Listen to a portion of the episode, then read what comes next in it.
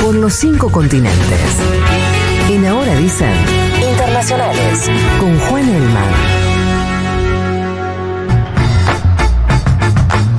Lo decíamos hace un rato, hay algunas novedades respecto de lo que está ocurriendo en Gaza, en realidad de las negociaciones entre el Estado de Israel y Hamas. Y por suerte contamos con Juan Elman para que nos cuente el panorama. Estoy estirando para que él se pueda acomodar sin ningún inconveniente.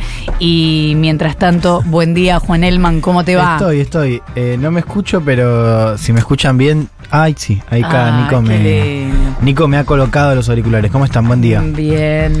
¿Cómo estás vos? Bien. Eh, bien, hay acuerdo entre Israel y Hamas para interrumpir el fuego, así se lo dice. E intercambiar prisioneros es como el primer gran acuerdo diplomático, humanitario, desde que comenzó eh, todo este circo. Qué fuerte, porque la semana pasada fue que te eh, consultábamos si había negociaciones y no, está todo muy verde. Sí. Negociaciones, claro, se reactivaron esta semana. Lo, que decíamos era que eh, cuanto más cruda se ponía la respuesta militar de Israel, en ese entonces, la semana pasada, en eh, directamente hospitales, bueno, un poco más se alejaba esa posibilidad. Bueno, ahora aparece, a ver, por lo pronto implica una pausa a la ofensiva militar de Israel, por lo menos por cuatro días. Esto va a permitir que entre ayuda humanitaria a Gaza, que es a lo que veníamos contando, está faltando en eh, gran cantidad. Y eh, por otro lado, la liberación del lado eh, de Hamas y la yihad islámica, 50 rehenes, mayormente mujeres y niños, y 150 presos palestinos que libera Israel. ¿Cómo se explican esos números y cuántos al final rehenes tiene Hamas?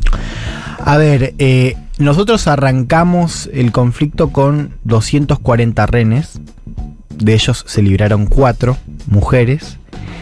Hamas dice que Israel mató 60 de sus propios rehenes, es decir, que murieron en bombardeos. Esto no está chequeado, o sea, no se sabe el número final, pero por lo pronto si hacemos este cálculo nos quedarían alrededor de 180 rehenes, ¿no? De los cuales 50 se irían ahora, ¿no? Eh, y 150 presos palestinos. Fíjense el ratio, el ratio nunca estuvo en discusión, era 1 por 3, o sea, por cada rehén Israel, tres prisioneros en eh, Israel, ¿no? Tres prisioneros palestinos. Lo digo porque ayer se contemplaba un número un poquito más alto, se hablaba de 100 rehenes por 300 palestinos. Esto no ha terminado, quiero decir, puede haber eh, la posibilidad de que por cada día más de tregua humanitaria, si se, lo, se le dice, eh, haya por lo menos 10 rehenes más liberados. ¿Y quiénes son esos 150?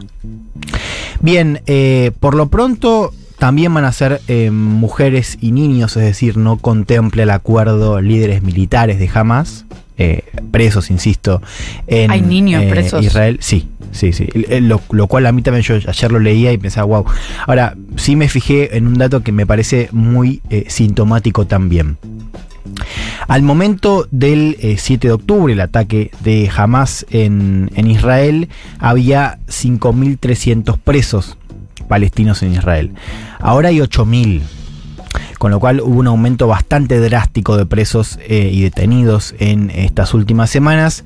Algo que te muestra no solo lo que fue el impacto del ataque, digamos, y lo que tuvo que ver con esta franja, es decir, eh, el sur de Israel y la parte norte, la franja de Gaza, sino también la situación en Cisjordania, que es algo que yo les vengo contando, hay que mirar no solo lo que pasa en Gaza, sino también lo que está pasando en Cisjordania, el otro pedazo del territorio palestino, donde estamos recibiendo varias denuncias, bueno, digo, se está recibiendo muchas denuncias de eh, desplazamientos, justamente porque la atención está puesta en la franja de desplazamientos de comunidades palestinas en manos de colonos israelíes con el apoyo, a veces tácito, a veces más explícito, de las fuerzas de seguridad.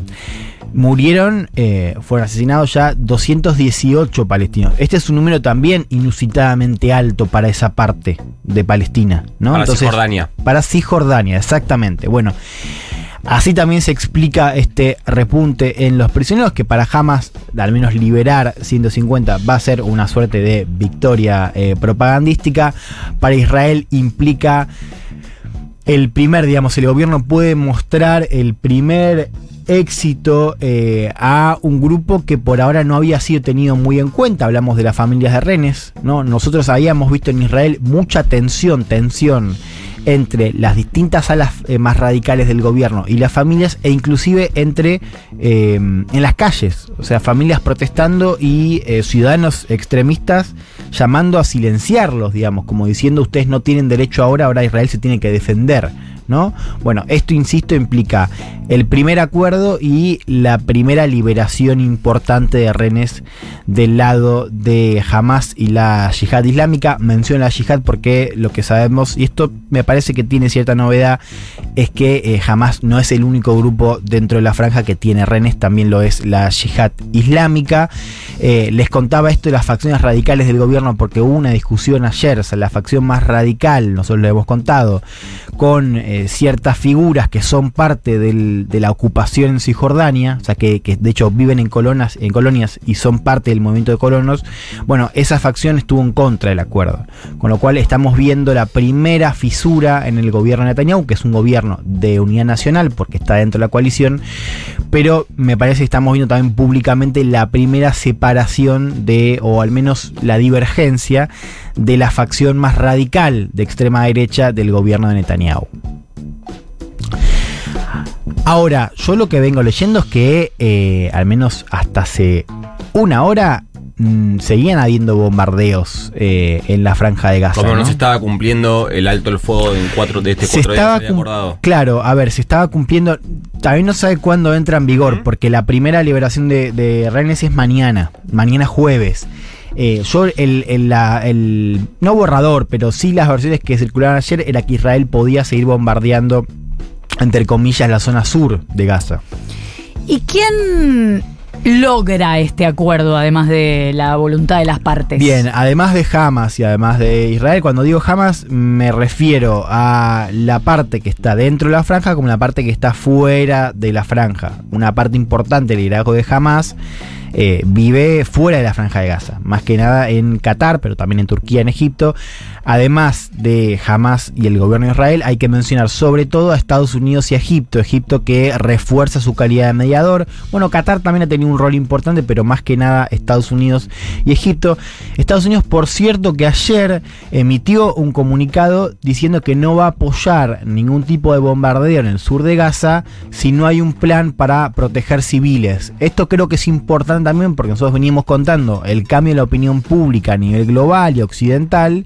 Digo cambio porque eh, habíamos visto una ola de solidaridad naturalmente después del ataque terrorista del 5 de octubre y lo que tenemos ahora es una preocupación cada vez mayor por la enorme cantidad de civiles que está matando. Eh, Israel, ahora hablamos de más de 13.300 muertos, el número seguramente quede viejo en un par de horas, lamentablemente. Lo que tuvimos ayer fue, diría que el primer pronunciamiento importante de Estados Unidos donde dice contundentemente yo no voy a apoyar más bombardeos si no hay un plan para proteger civiles, lo cual es difícil por la dinámica que estamos viendo que Israel tenga ese plan, porque Israel sigue diciendo que tiene que hacer, esto insisto, la narrativa de Israel, ciertas operaciones, por ejemplo, en hospitales, lo hemos contado la semana pasada en el hospital de Al-Shifa, porque así ahí funcionan eh, presuntamente bases militares. Bueno, ayer Israel de hecho difundió una imagen que confirmaría que dentro de un hospital hay túneles eh, repleto de combatientes de Hamas. Bueno, por lo pronto tenemos esa señal de Estados Unidos. Por supuesto, los ojos tienen que estar puestos en si esto se cumple o no. Digamos, no sería la primera vez que en una guerra en Medio Oriente o en cualquier lado eh, el cese al fuego se viola, ¿no? Son cuatro días también, tengamos eso en cuenta. O sea, en cuatro días podemos tener una señal de vuelta, eh, volver a, donde estamos ahora. Eh, vamos a ver de qué manera llega esa ayuda humani- humanitaria, o sea, en qué medida logra calmar. Yo ya empiezo a leer reportes de la Cruz Roja diciendo que está evacuando gente en los hospitales. Esto es muy importante porque los hospitales en Gaza se han vuelto un foco enorme de preocupación parte porque algunos están siendo, eh, tienen presencia de las fuerzas militares de Israel y también porque hay mucha, muchos pacientes sin eh, acceso a suministros médicos. O sea, es una tragedia humanitaria en miniatura, si querés, ¿no? Digo miniatura por lo que tenemos en general en la franja. Se están evacuando ciudadanos ahora. Yo, mi, mi impresión es que también vamos a saber más. En parte porque hemos contado también cierta incomunicación de la franja, ¿no? Ciertos problemas para comunicarse. Yo creo que en estos cuatro días vamos a saber un poco más lo que estuvo pasando en estas semanas de guerra. Entonces, atención a si se cumple eso. Atención a ver si, se, si siguen o no los eh, bombardeos en el sur de Gaza. Y atención a esto que les contaba al comienzo, ¿no? Son 50 renes eh, por parte de Hamas y la yihad islámica, 150 prisioneros, pero existe la posibilidad de que esto se extienda, o sea, que haya un poco más de días de tregua y que se liberen más renes. Esperemos que así ocurra. Por suerte vino Juan Elman y nos contó las novedades.